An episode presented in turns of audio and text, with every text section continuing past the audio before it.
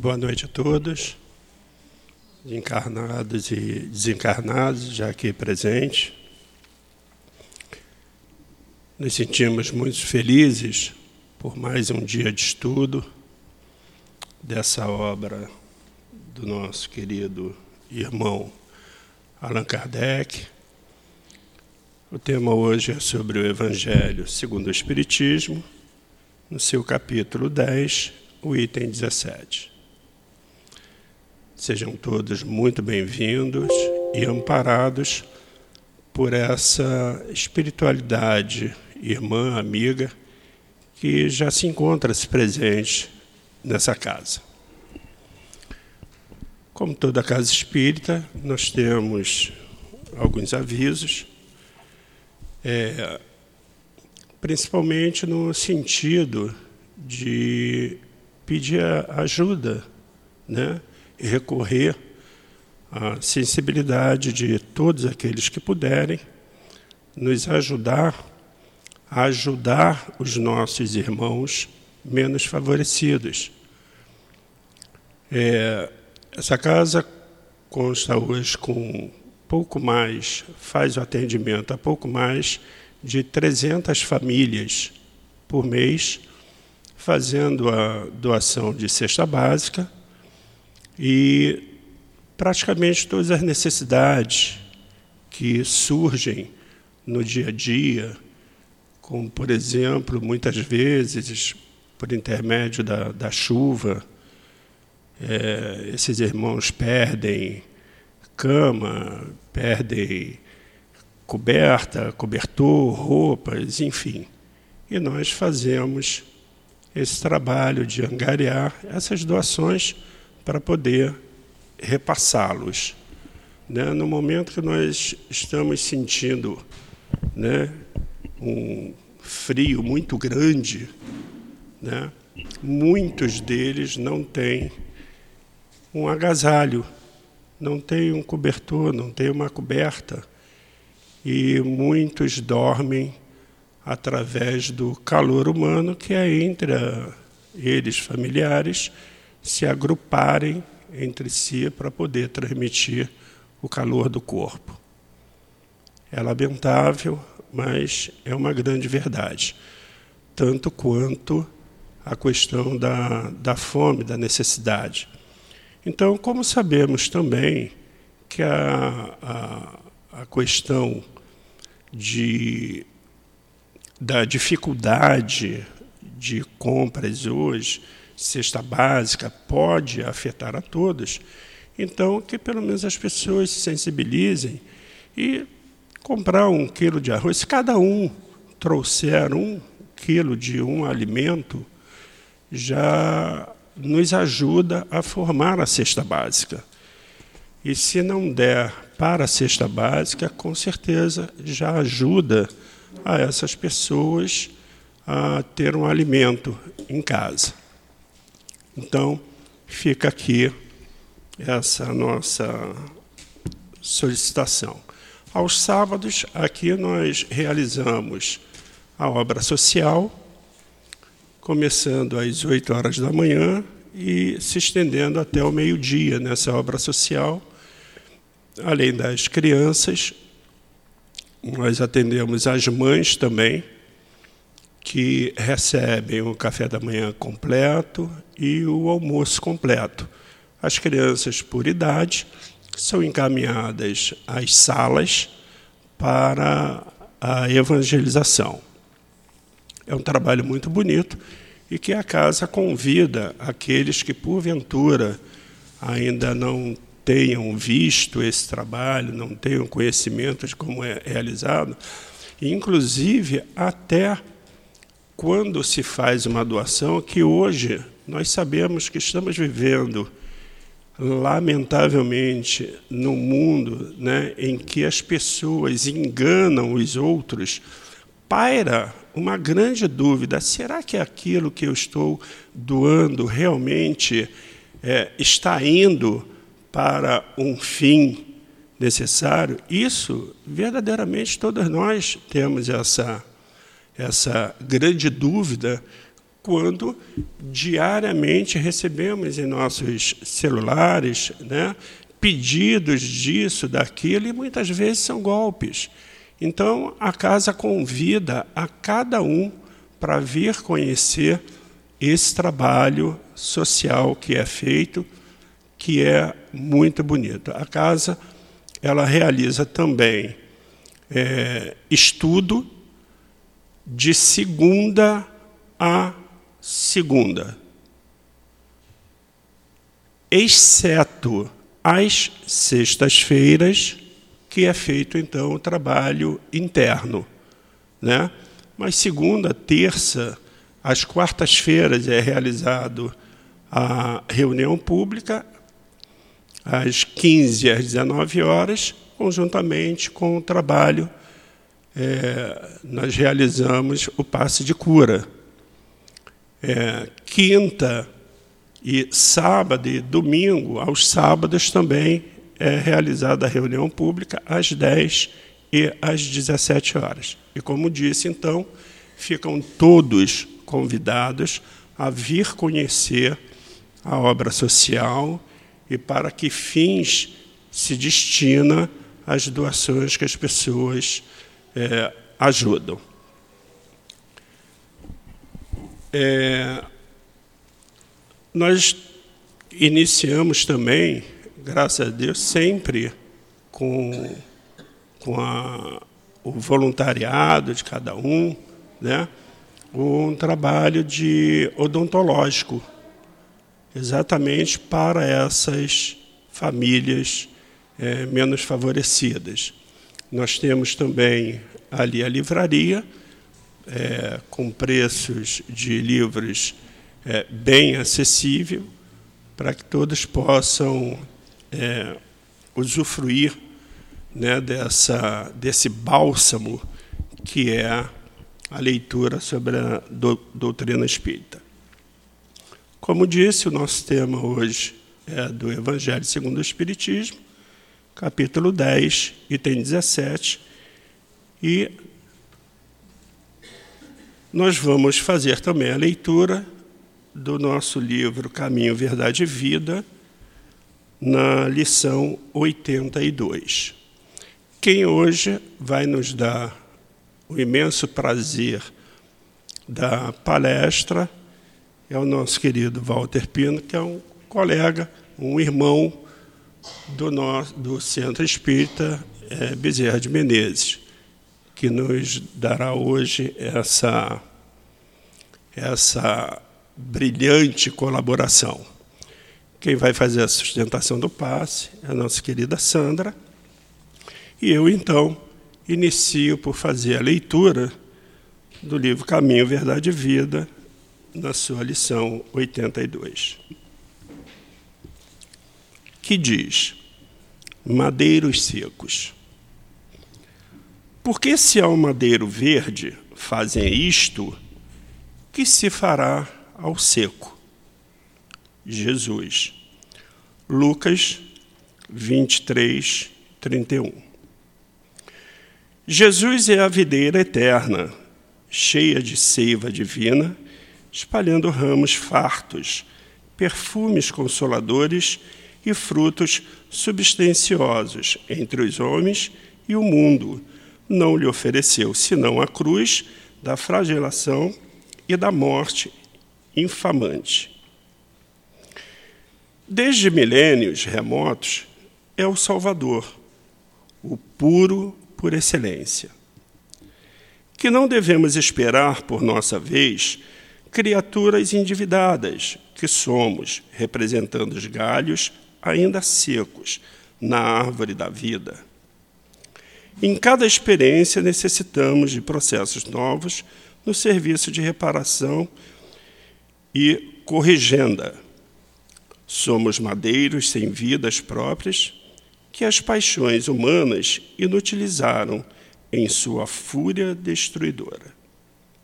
Os homens do campo metem a vara punitiva nos pessegueiros, quando suas frontes raquíticas não produzem.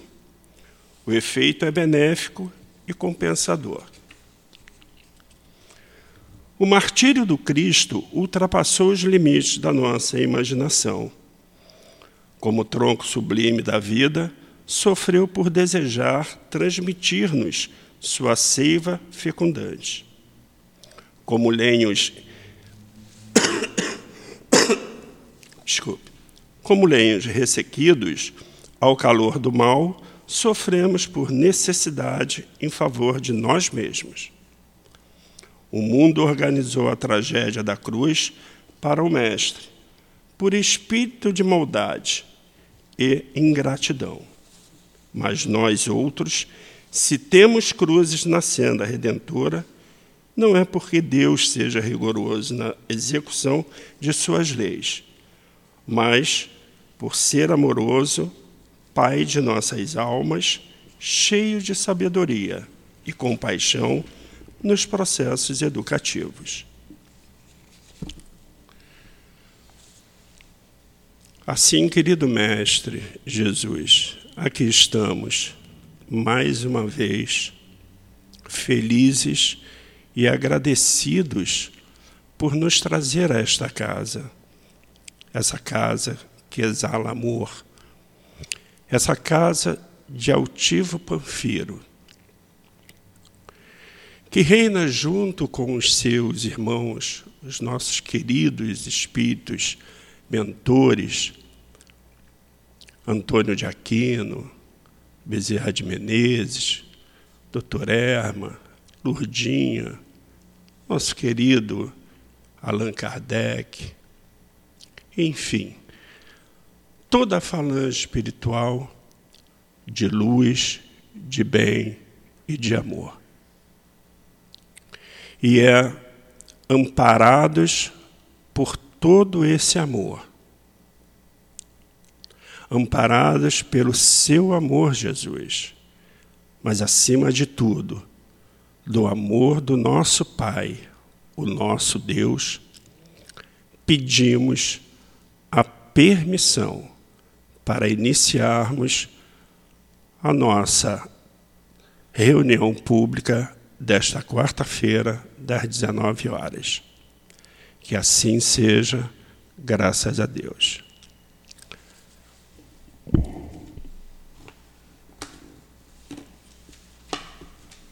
Eu vou fazer a leitura dos dois parágrafos do item 17 do capítulo 10 do Evangelho segundo o Espiritismo, porque ele é muito longo e para que nós tenhamos mais tempo de proveito com o nosso palestrante.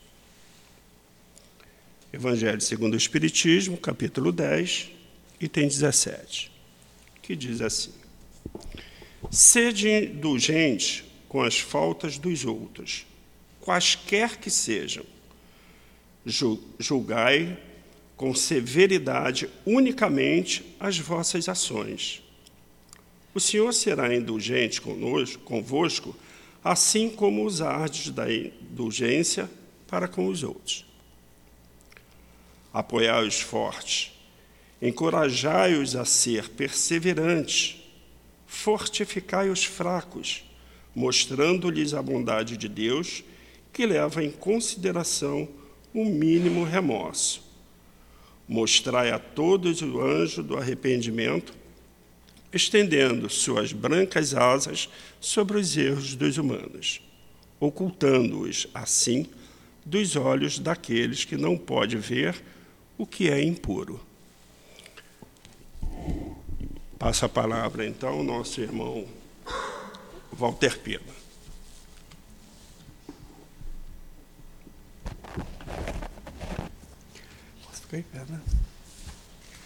Boa noite, meus irmãos mais para trás. Boa noite, meus irmãos. Que a paz do nosso Mestre Jesus esteja conosco, abençoando nossa vontade de estarmos aqui para mais uma noite de estudo nessa casa de, de muito amor. Né? Antes de tudo, nós agradecemos a oportunidade da, da palavra, né, do estudo. É, um abraço, amigo lá da nossa casa, Bezerra de Menezes e agradecemos a casa pelo convite feito a nossa presença aqui. Bom, meu irmão, como foi lido, é, vamos falar sobre a indulgência, né? E a indulgência é uma das coisas, mas as caridades, né, morais, mais importantes que nós precisamos ter conosco, né, no trato com os nossos semelhantes. Ela exige de nós uma frequência muito grande, devido às nossas dificuldades, à nossa inferioridade, às vezes de compreender, entender o outro, a opinião do outro, né? É, e nós precisamos fazer essa prática, hora a hora, dia a dia, momento a momento, para que a gente possa ir aprimorando. Quem de nós não fraqueja às vezes, né? Às vezes uma palavra um pouco mais dura, mais áspera, uma opinião que chega para a gente, às vezes a gente fraqueja nas nossas inferioridades e nós precisamos fortalecer essa indulgência dentro de nós. Né? Nós fomos procurar no item 16, fala bem sobre a indulgência, né? Eu destaquei aqui é, três frases importantes, né? Fala assim: a indulgência não vê os defeitos de outrem, ou se os vê, evita falar deles, divulgá-los. Ao contrário, ocultas a fim de que não torne conhecido senão pela unicamente a pessoa. E se malévola os descobre, né? E no item a seguir fala indulgência, mas se ocupa com os maus atos de outrem. Em seguida coloca, né? Quando criticais, que consequência há de tirar de vossas palavras? Ser depois severos para convosco, indulgente para com os outros. Nós fomos buscar no, lá na fonte, no dicionário, para que a gente possa desenvolver, né? É o que, que é a definição de indulgência? O que, que é indulgência, né? Aquele que produz, que está pronto a perdoar, né? Aquele que produz indulgência aquele que está pronto a perdoar. Ele é condescendente, ele é complacente, ele é tolerante, o que se trata sem severidade. E a pessoa indulgente é aquela que sabe que não tem autoridade para julgar ninguém. Não julga porque sabe que também está sendo julgado, por não, não conhece toda a história. Nós não conhecemos a história, né? Nem mesmo a nossa. Nós não conhecemos a nossa história completa, a gente tem uma vaga ideia né, do que nós já fomos, através dos nossos atos, das nossas ações, nós podemos avaliar né, quem nós fomos. Mas e o outro? Né? Nós não temos condição, né? não conhecemos uma história, toda a história que não é só essa dessa existência, uma história que já vem de outras existências, para que a gente possa estar julgando. E nós não temos autoridade para isso, né? Por isso que a gente não tem essa autoridade. A qualidade de uma pessoa indulgente é aquela que tem a facilidade de perdoar os erros e defeitos alheios. Atenua a gravidade de uma falta. Desculpa com bondade e sinceridade o que é censurável ou importuno. É, nós fomos avaliar a nossa humanidade, bem poucos assim o procede né, na sua integralidade. Nós mesmos, cristãos, procuramos fazer né, indulgência uma atmosfera na nossa vida de convivência com os que estão à nossa volta. Mas quantas vezes nós fraquejamos? Cada um de nós conhecemos as nossas dificuldades, né? Quantas vezes nós fraquejamos e precisamos estar sempre reavaliando a nossa condição, né? É, Santo Agostinho, ele nos chamava essa atenção, não só sobre a indulgência, né?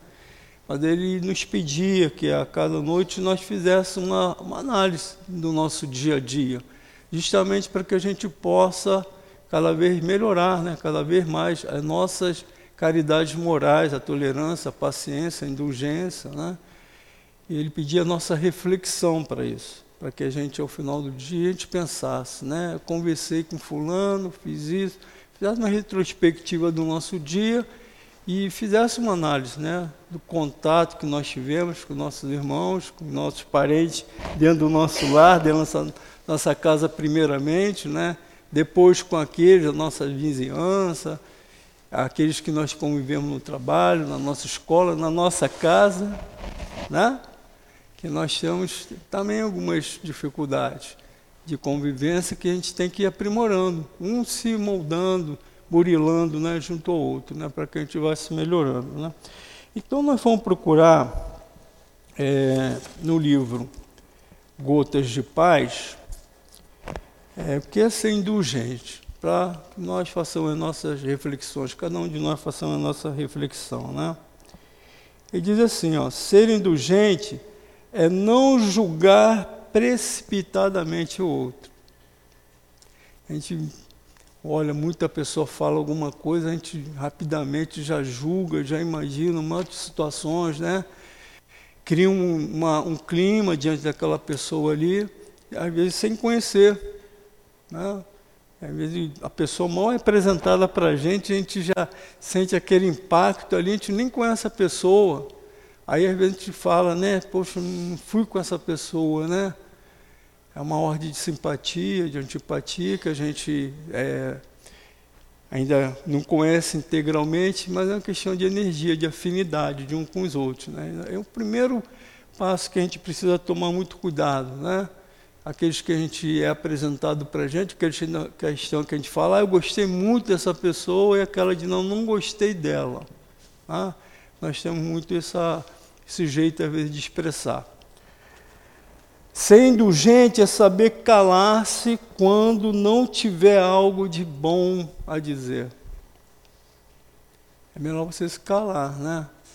Quando a gente não tem algo de bom a dizer, diante de uma fala de uma pessoa, às vezes agressiva, é melhor você se calar, se silenciar do que você replicar, né? Que acaba criando as discussões. É melhor você se calar ou faça algo melhor diga o de bom. Não? Ser indulgente é não querer impor nossa opinião aos outros. Olha como a gente fraqueja. Fraqueja nesse lado, né, gente? A gente quer dar a nossa opinião. Estamos vivendo tempos aí é, complicados, não? vivendo aí essa atmosfera da política e a gente vê A, vê B, vê C. Nós temos a, as nossas nossas grupos, né, do WhatsApp principalmente, a gente até se assusta, né, com as brigas, discussões que as pessoas têm, né, cada um querendo defender sua opinião, seu jeito, querendo impor ao outro, e nós precisamos ter muito cuidado, né. É, se eu sou flamenguista, o outro é vascaíno, não vai adiantar eu chegar para o vascaíno, para o fluminense, quem seja, virar para ele dizer que o meu time é melhor que o dele. Né? Não vai adiantar, vai ser uma discussão infrutífera. Porque o outro é vascaíno, ele gosta, é aquilo que ele tem no coração dele. Estamos falando dessa expressão do futebol, que é uma forma que a gente vê né, da política, o futebol. É uma forma assim, que a gente vê discussão diária, às vezes não leva a nada. Né? Criaturas deveriam estar se, se dando bem, se amando, se gostando, estão ali criando questões que endurecem o coração, né? Então, precisamos ter muito cuidado. A opinião do outro é do outro. Né? Vamos que o outro tenha a sua própria opinião. Não vamos tentar derrotá-la, né? Que ele acredita naquilo ali, ele tem uma confiança naquilo ali. E principalmente quando a gente leva para o lado religioso, não adianta. Kardec nos deixou muita informação, né? Porque o lado religioso também, igual o futebol, igual a política, não adianta, às vezes. Se a pessoa está pronta para escutar, você fale. Nós temos assim um dever de propagar, por exemplo, a doutrina espírita, mas sem ferir corações, sem querer forçar a barra né, de ninguém. A pessoa ela chega pelo conhecimento, às vezes pela dor, né? Essa semana mesmo nós tivemos um imenso prazer, nós fazemos atendimento fraterno na casa, são inúmeras pessoas nos procurando, e nós temos assim observado a quantidade de evangélicos, né? é uma forma da gente colocar, né? evangélico de pessoas de outras religiões chegando. Aí a pessoa chega assim, ah, ouvi dizer, né, que vocês aqui nos ajudam, tem um socorro, já fui ao médico, já o meu pastor falou isso, falou aquilo, mas eu ouvi dizer que vocês podem fazer algo a mais. Sim, minha irmã, seja bem-vinda, não importa, né? Ah, mas olha, eu estou indo aí para o tratamento. Estou indo aí para o tratamento, falo que tem um tratamento. Não sei se eu vou ficar aí. Não, meu irmão, ninguém está te exigindo que você venha e fique na nossa casa, ou seja evangélica, ou espírita, né? Não estamos exigindo isso. A gente quer você como uma irmã que está no momento precisando da ajuda, né? E nós estamos prontos para ajudá-la, socorrê-la. Depois você faz a sua própria observação. Venha, faça o tratamento, observe, analise, isso que eu falo, né? Observe, analise e seja bem-vindo se você quiser, ou então não, se você quer continuar, continua na sua casa. Nós não vamos exigir é, pelo tratamento que você seja obrigado a vir aqui. Você virá se você gostar. E nos impressiona muito quando algumas dessas pessoas que fazem o tratamento são, realmente recebem ajuda, às vezes não é a cura como ela quer, né, mas o benefício que a espiritualidade pode conceder, mas sempre numa situação muito melhor do que ela chegou. Aí ela falou assim, ah, como eu posso frequentar a casa? Aí a gente dá as informações para ela, assim, né, que acontece aqui, na, aqui no Altivo e outras casas, né, que nós vamos falar a verdade, né? Jesus nos deixou esse evangelho, é de verdade, e vamos falar a verdade. Se a pessoa se sentir cativada no seu coração, seja bem-vinda. Senão, continua, vamos fazer o trabalho que nós precisamos fazer com os nossos semelhantes, com os nossos irmãos, independente se ele seja evangélico, católico, judeu. E olha, não são poucos não. Essa doutrina maravilhosa, pouco a pouco, vai cativando esses corações, às vezes pela dor, a pessoa chega pela dor, mas vai cativando. E nós encontramos algumas pessoas que foram, se ajustaram a, a, a casa, se aconchegaram ela, e vão ficando, né? Aí a pessoa, olha, maravilhoso. Aí a primeira coisa que a pessoa fala assim, vocês falam de Jesus, porque tem aquela noção ainda muito antiga, né, trazida de muito tempo atrás, de que a casa espírita é comparável né, com outras casas que a gente é, respeita, né, e a gente sabe que uma casa, outras casas de um bando, candomblé, são respeitáveis, né, Cada um faz o seu trabalho no seu tempo, para o tempo de cada um. E é um trabalho louvável. Tá?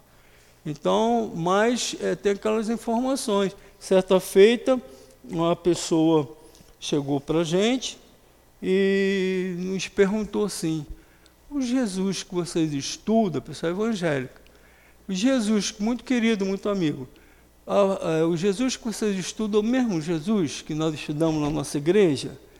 Aí eu, sim, minha irmã, né? É o mesmo Jesus. Vamos lá, vamos ver alguma coisa. Você lembra de algum parágrafo, de alguma passagem? A pessoa fala logo, há muito tempo na casa do meu pai. Falou, olha que bom, que ótimo para a gente, né? Esse exemplo, né? Pois é, o que, que seu pastor fala? Aí fala isso, eu falei, ah, pois é, vamos abrir o evangelho aqui, a gente abre aqui, está aqui a mesma passagem. Só que o evangelho, que é um evangelho Jesus falar que trareis a verdade, a verdade vos esclarecerá, que levará o Consolador, né? É, nós vamos colocar aqui uma visão de que a vida não é só essa, que a vida continua, que nós já tivemos várias outras vidas, que estamos tendo essa, vamos ter outras, e que não estamos a sós né, nesse bastidão de universo de bilhões de sistemas solares igual aos nossos, será que nós somos privilegiados nesses bilhões de nós sermos os únicos seres humanos? Né? Há muitas moradas na casa do meu pai. A gente vai comentando, a pessoa fica maravilhada. Ah, eu não tinha essa visão, né? Estou começando a entender melhor. Aí pergunta para a gente assim, né? É, quando eu posso ir lá na sua casa? Seja bem-vindo, a hora que você quiser, né? Tem uns dias da nossa casa, coisa. aí a gente fica admirado. Quando a gente está lá e chega a pessoa, e a pessoa está quietinha lá, escutando, né? fazendo as referências, entendendo, compreendendo é, as verdades que Jesus quis colocar para a gente, que está aqui nesse Evangelho. Aí depois a pessoa chega para a gente e fala assim, olha, Poxa, meu, meu pastor explica direitinho, mas olha, enxerguei muito mais do que me diziam. Estou enxergando coisas que eu ainda não compreendia. Aí fala assim, é, onde que tem esse livro? Fica à vontade, meu irmão. E a gente presenteia o livro para a pessoa, né? A pessoa continua lá na igreja dele, mas começa a conhecer essas verdades. Vai chegando aos poucos. Né? Então, é, ser indulgente é ser solidário nos momentos de dificuldade do próximo. Aquela dificuldade, às vezes, ali a pessoa está brava, né? A pessoa ali está rude, palavra grosseira, às vezes e ela está passando a ver por um grande problema, né? E nós precisamos ser indulgentes e solidários com aquela pessoa, né? Deixa ela blasfemar, deixa ela falar, e numa hora oportuna a gente pode levar essa essa palavra de bom, algo de bom a dizer, né? Mas com candura, com tolerância, com paciência, não ao nível daquela pessoa agressiva, Jesus nos exemplificou isso a todo momento, né, gente? Jesus a todo momento era questionado, era colocado assim, né, diante contra a parede, né, com os doutores da lei. Cada momento Jesus era, era colocado assim para que ele entrasse em contradição com as escrituras, com o que a escritura falava. E Jesus sempre com candura, com tolerância, porque conhecia as nossas dificuldades, muita dificuldade naquela época. Hoje nós temos cultura, né, gente? Nós temos aí o conhecimento da ciência, da química, da astrologia, da astronomia, da genética. Imagina aquele tempo de Jesus. As pessoas não sabiam nem ler e escrever. As pessoas não sabiam mal ler e escrever. Quem sabia, a grande maioria que sabia ler e escrever, eram os que interpretavam a escritura, que eram os doutores da lei, chamados de doutores das leis. Né? E foi um doutor da lei desse que chegou para Jesus, na calada da noite, escondido, mas teve seu mérito. Nicodemos, né? Nicodemos foi um doutor da lei que ele teve seu mérito. Ele se escondia para que os outros não vissem, mas ele se interessou pelaquela boa nova que estava chegando, pelas palavras daquele que se dizia ser o Messias, que a grande, a grande maioria né, dos fariseus, dos doutores da lei, faziam de tudo para que ele caísse em contradição, mas ele chegou e perguntou a Jesus, né, mestre, porque ele ouviu falar que João era reencarnação, ressuscitação na ideia deles, né, de Isaías. Ele chegou, pois que Isaías nasceu, né?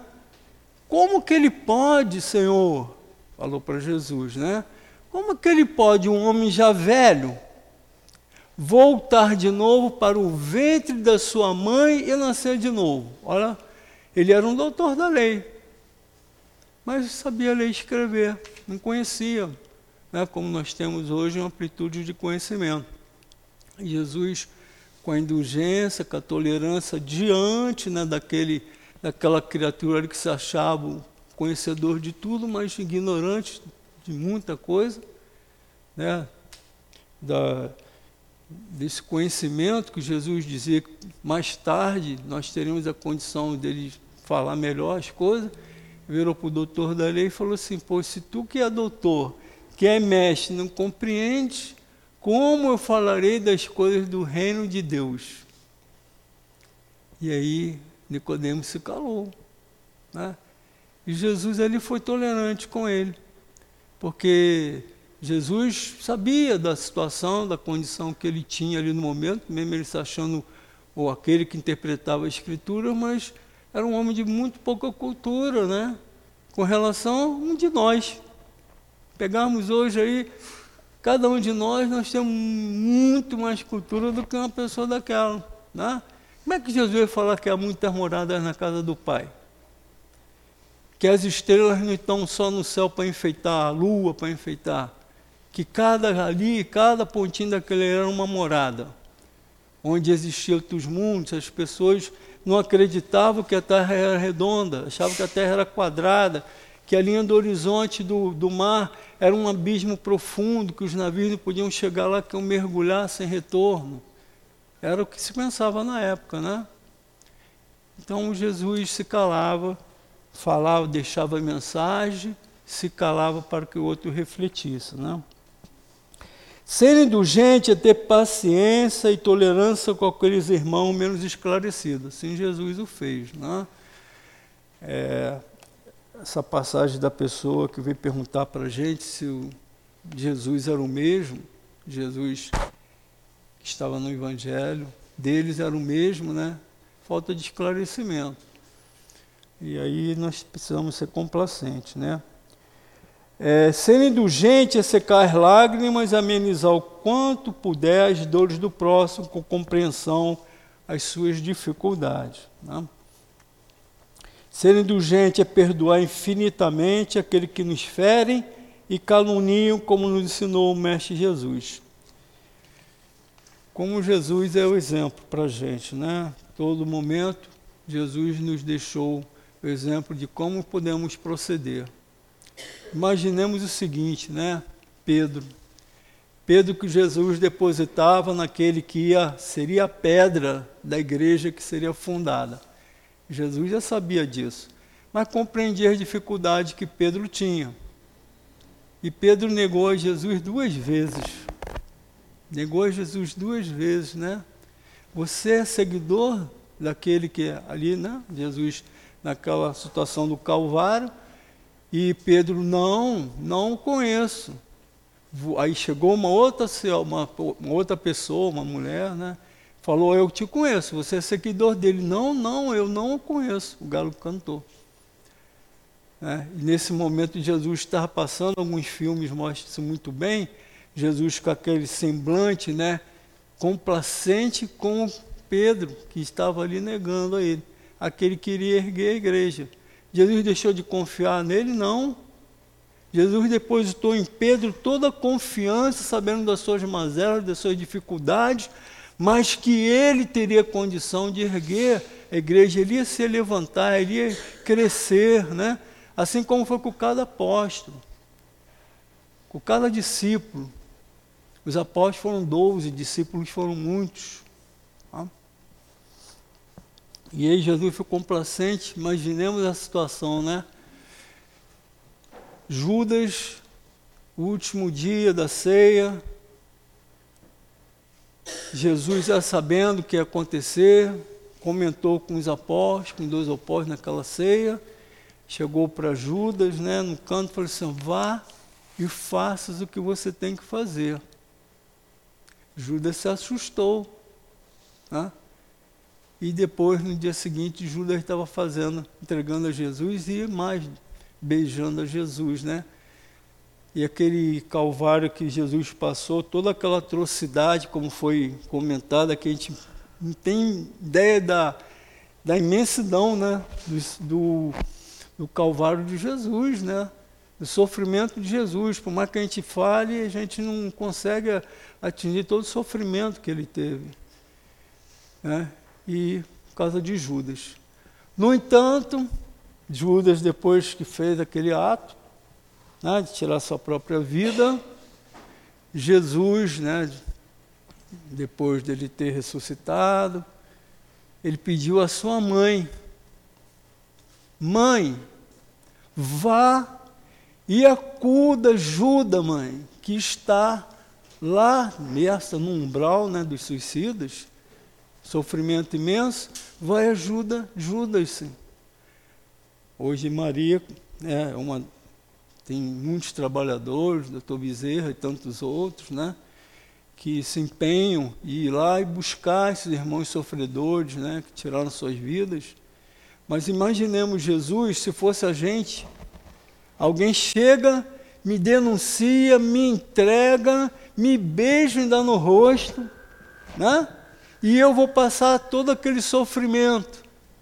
E você pedir à sua mãe, aquela que lhe ama muito, né? Mãe, vá e socorra as ajuda. Isso é indulgência, né, meu irmão? Isso é o perdão, né? Isso é o verdadeiro amor. Verdadeiro amor, aquele amor imortal que Jesus via em cada um de nós, sabendo que Judas um dia também seria um espírito esclarecido. Ele sempre vê nossa frente que nós seremos um dia não aquilo que estamos sendo. Por isso que estamos sempre, todo momento, sendo perdoados. Né?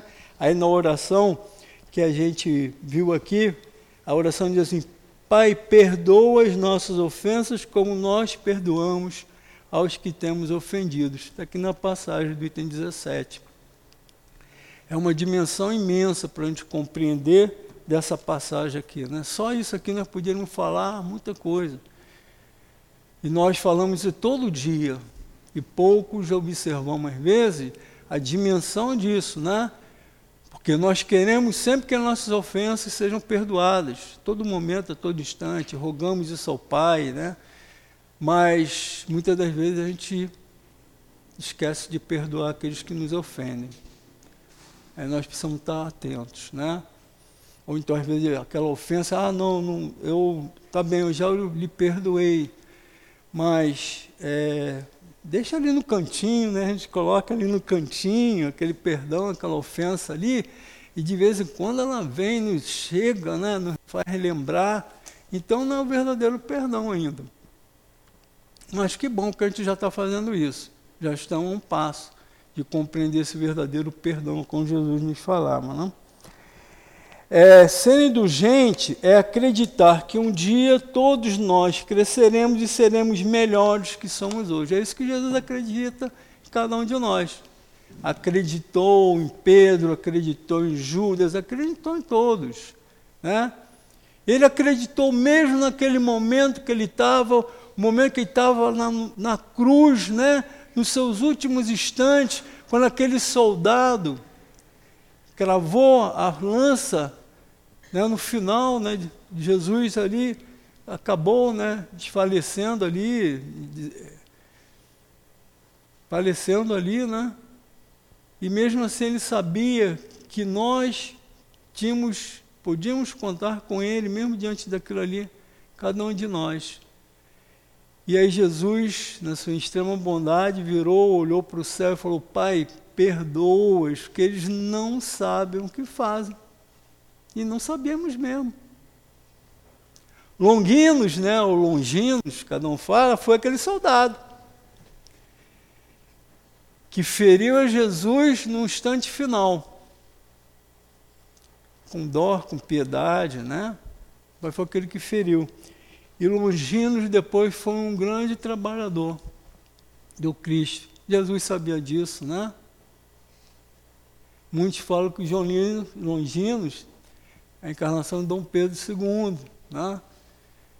Foi aquele que, sem violência, sem derramamento de sangue, entregou o domínio do império né, para uma ordem que chegava, que era a democracia e a república.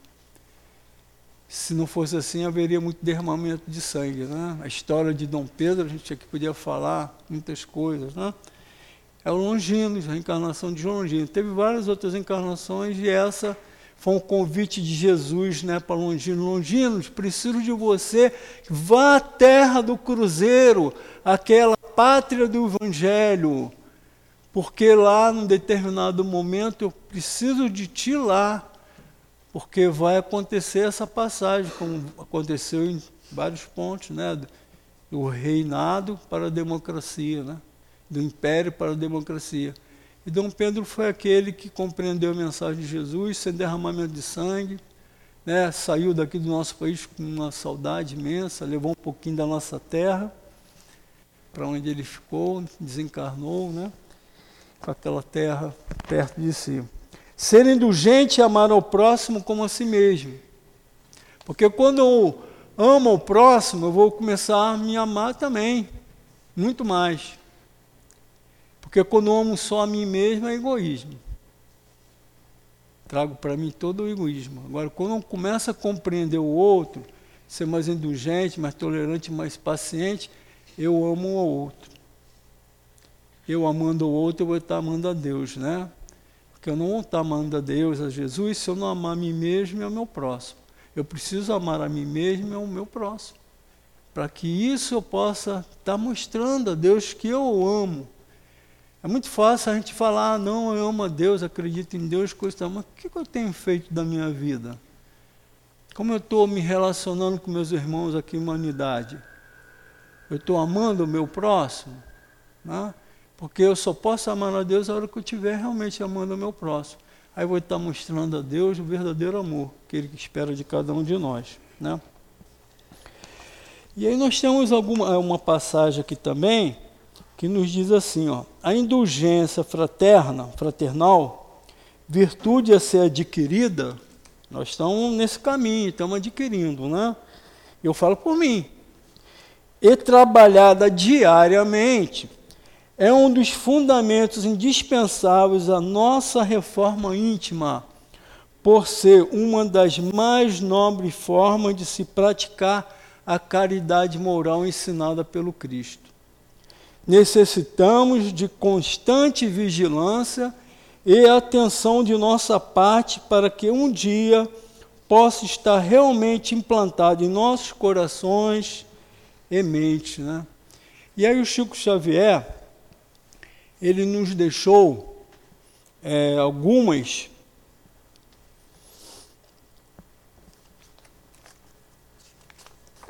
informações,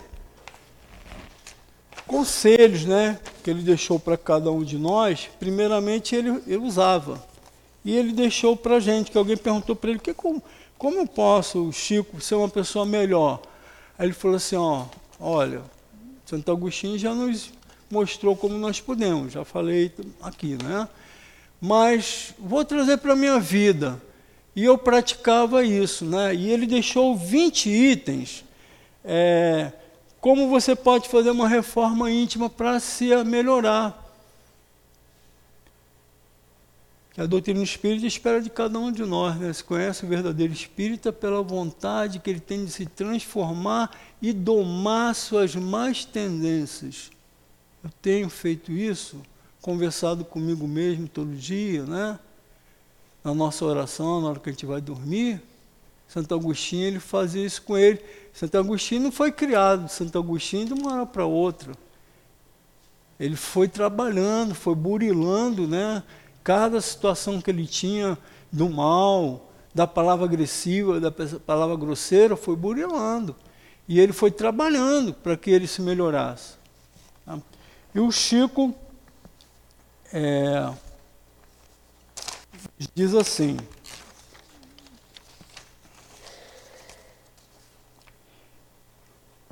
é os 20 exercícios de reflexões para sermos mais indulgentes, né?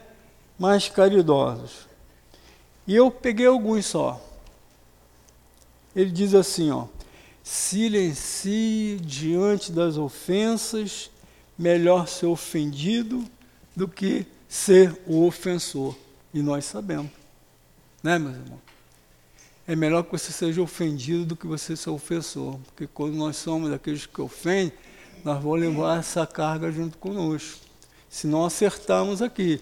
Jesus falava para a gente, nos recomendava, né? Se errou com o teu irmão, vá reconcilia-te com ele hoje, agora. Vá lá enquanto ele está aqui. Está aqui nesse corpo aqui, que eu posso conversar com ele. Porque depois ele pode partir para a parte espiritual, eu não vou estar vendo, não vou estar enxergando, mas ele vai estar vendo e enxergando tudo que eu faço. Fica mais difícil para me reconciliar, mas nunca impossível. Que a todo momento eu posso estar em oração, posso estar levando né, meu pensamento para esse irmão, reconhecendo nessa avaliação que eu faço diariamente, né? Fala, caramba, olha, Lá cinco anos atrás aconteceu isso, isso, isso, e eu venho trazendo isso até hoje. Aí muita gente fala hoje das constelações familiares, do estudo, nada mais do que isso, né? E aí você, o que, que eu preciso fazer? Ele morreu, não está mais aqui. Jesus falava, deu ali, está com ele, mas não está mais aqui. Eu deixei passar, mas isso ainda está trazendo pressão no meu peito, amargura no meu peito. Como eu faço? Vai pedir perdão para ele no teu pensamento. Converse com ele, né? Converse com ele. Peça perdão. Tenta fazer aquilo que você não conseguiu fazer com ele em vida, junto a outros irmãos. leve a tua palavra amiga, consoladora, deixe de ser agressivo como você foi com o outro, e tantas outras situações, né? A caridade é a verdadeira salvação.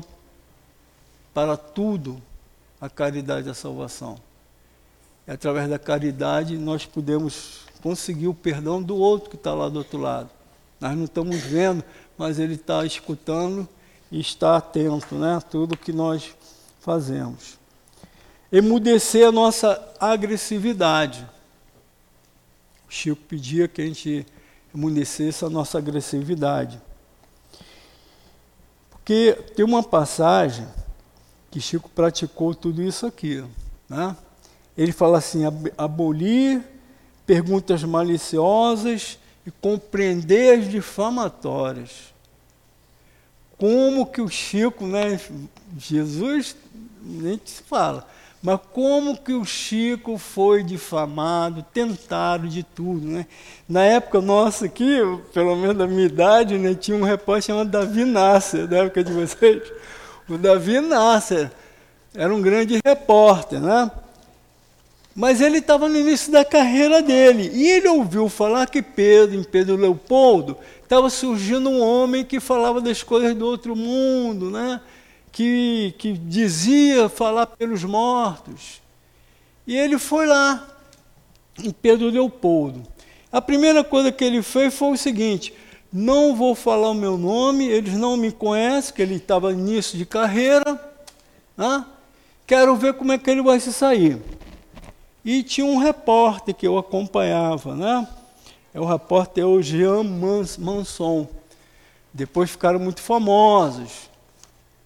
Hoje, como tem o Amaury Júnior aí, né, nos programas Repórter Famoso e tantos outros, Davi Inácio teve os seus momentos, né? já não está mais aqui entre a gente. Mas ele estava início de carreira. E ele foi lá, né? Poxa, vai ser uma grande reportagem, eu vou com isso, vou crescer. E Vou lá escutar o que se fala desse homem que se apresenta como aquele que fala pelos mortos. E aí ele pediu ao repórter que tirasse fotos do, do Chico Xavier nas suas mais é, posições, né, posições ingratas, posições assim difamatórias, não captou as coisas boas que o Chico falava, só captou as coisas assim que pudessem difamar o Chico, está lá nas reportagens desses homens, né?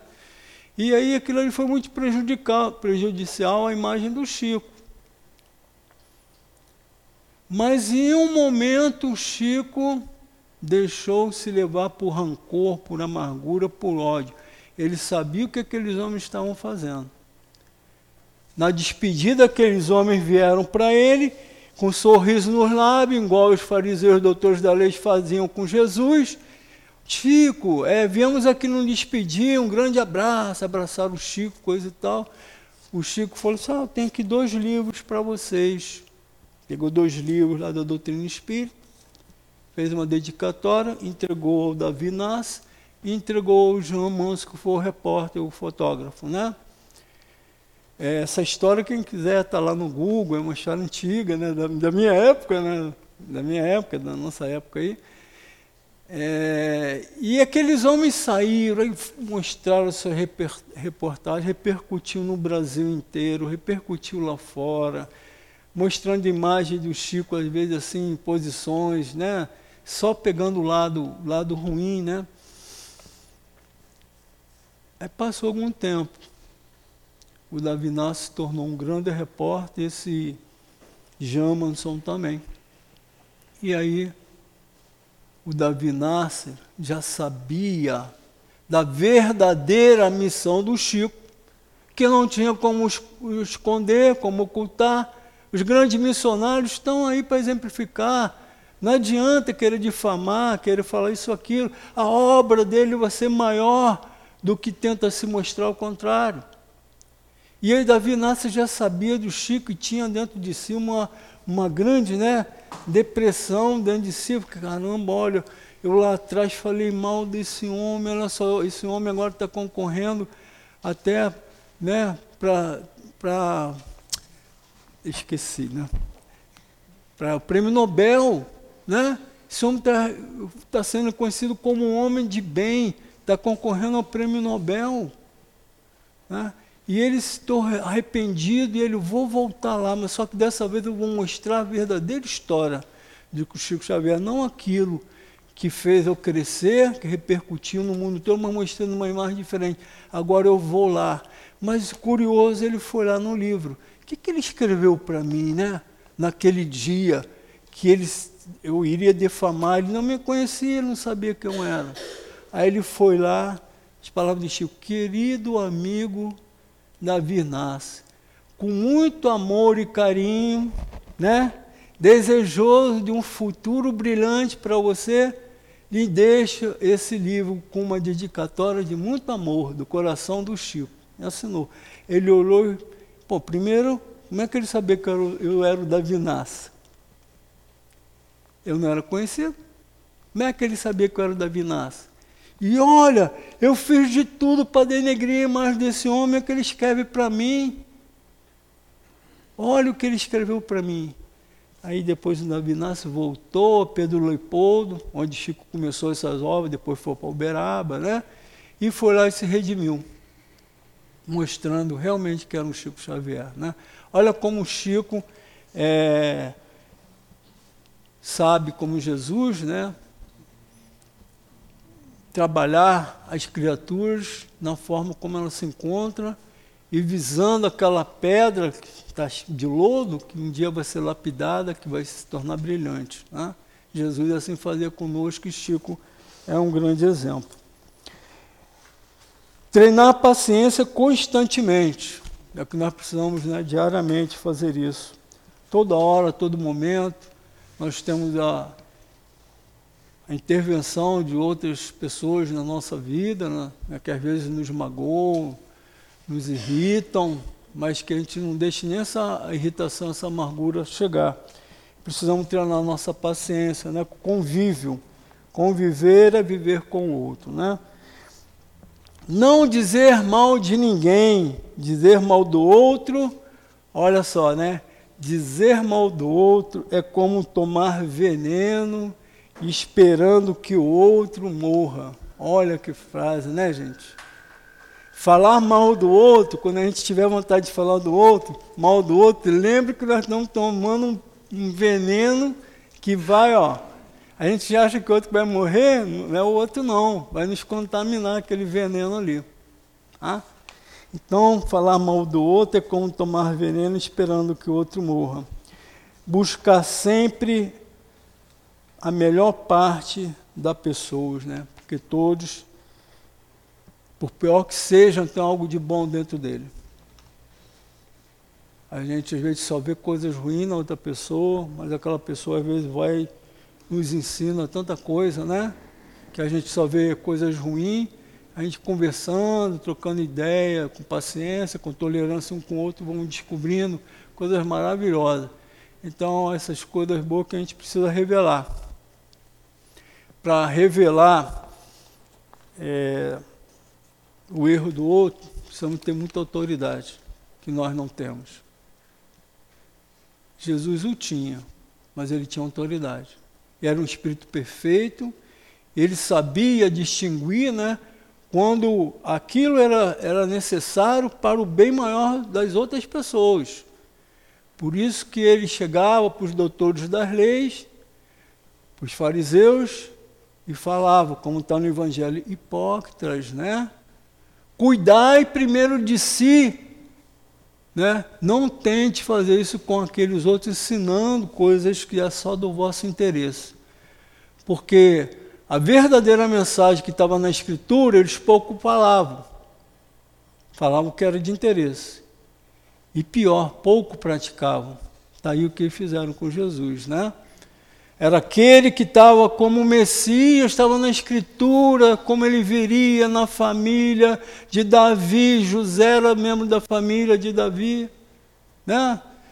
E tantas outras situações que se apresentou, né?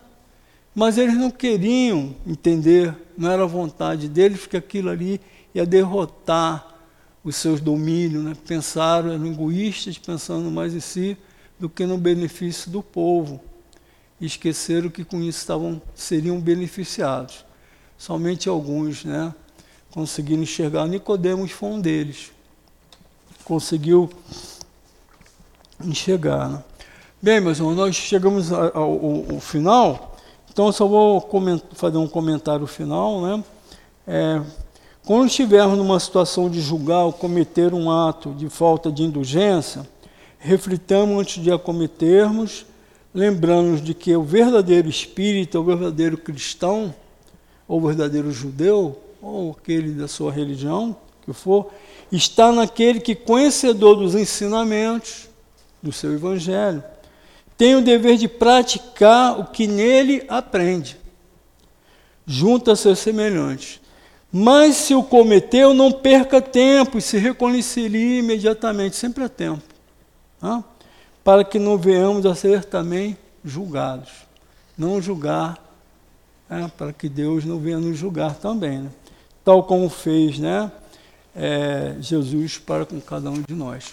Então, meus irmãos, é, eu agradeço aí a oportunidade e vamos encerrando. A paciência de vocês com as nossas falas e o ouvido emprestado de cada um de vocês. Muita paz. Graças a Deus. Agradecemos nosso irmão Walter Pino, do Centro Espírita Bezerra de Menezes pelo estudo que preparou com muito carinho e que foi muito esclarecedor a, a todos nós. Vamos passar agora para o nosso segundo momento, que é o momento do passe, e pedimos a gentileza aos médicos que se posicionem.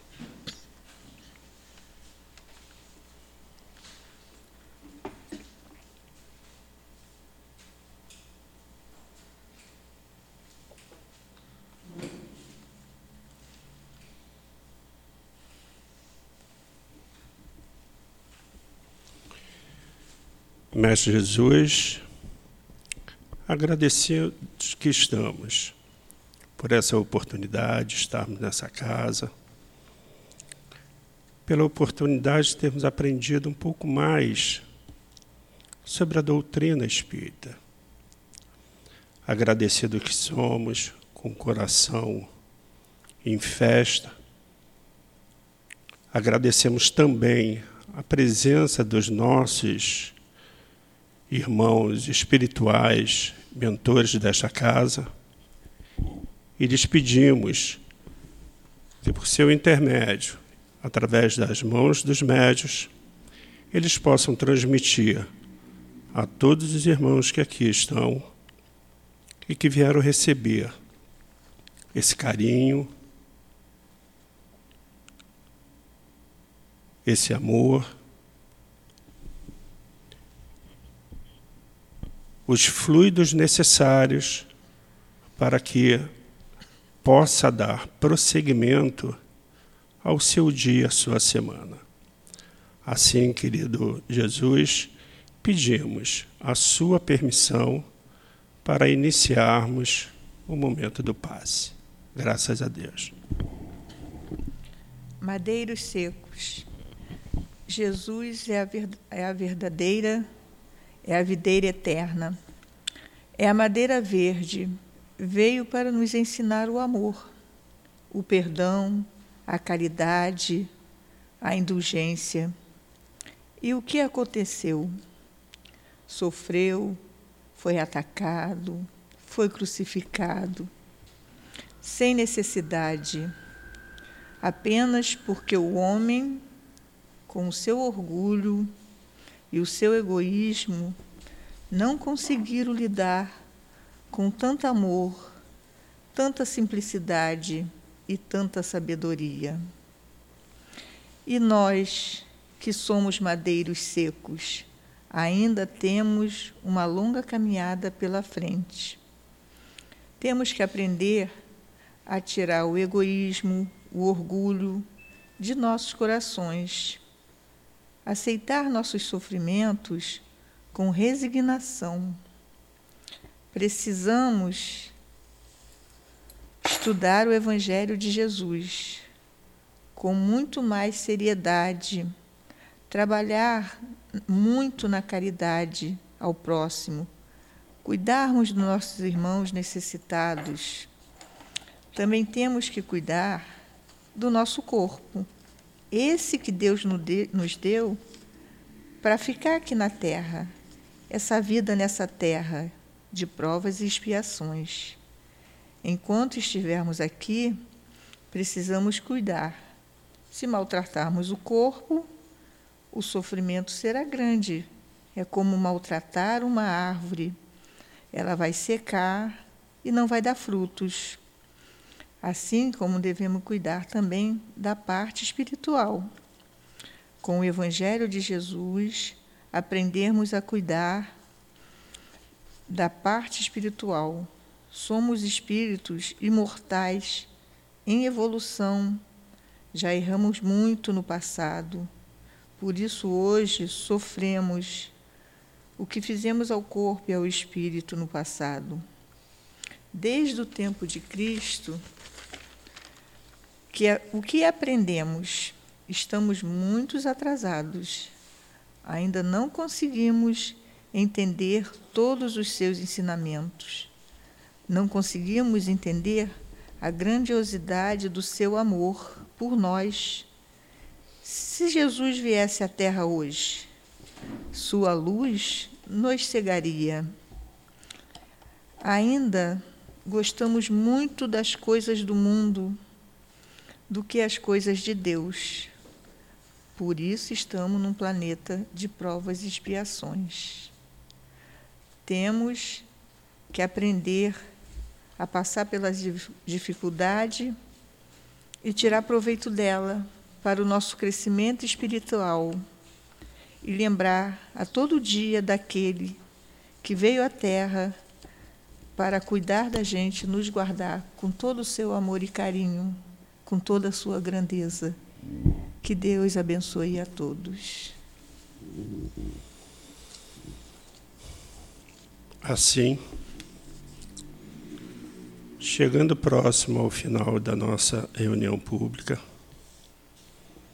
queremos agradecer mais uma vez a Jesus, aos nossos guias espirituais, a Ti, Pai.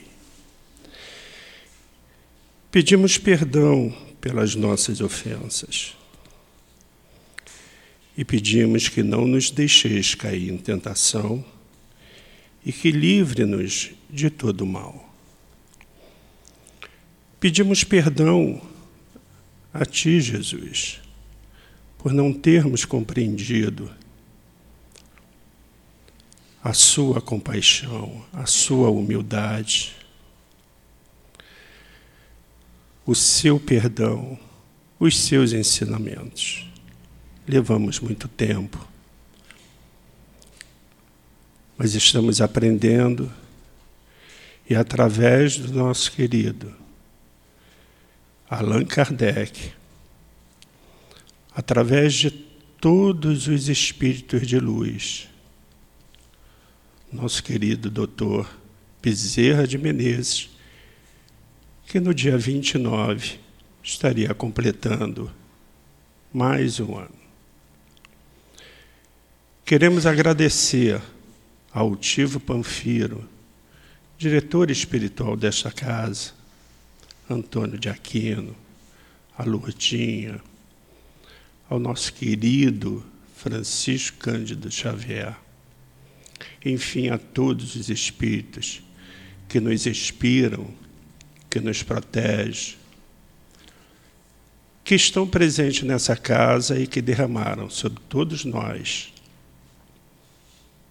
os fluidos necessários para que possamos, ao retornar aos nossos lares, estarmos seguros, cobertos de proteção,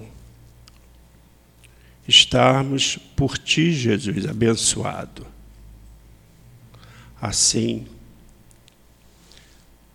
agradecidos que somos, pedimos, em nome do amor de todos esses espíritos, em nome do amor de Jesus, mas, sobretudo, em nome do amor de Deus Pai, a permissão para que possamos dar por encerrado a reunião pública da noite de hoje. Que assim seja, graças a Deus.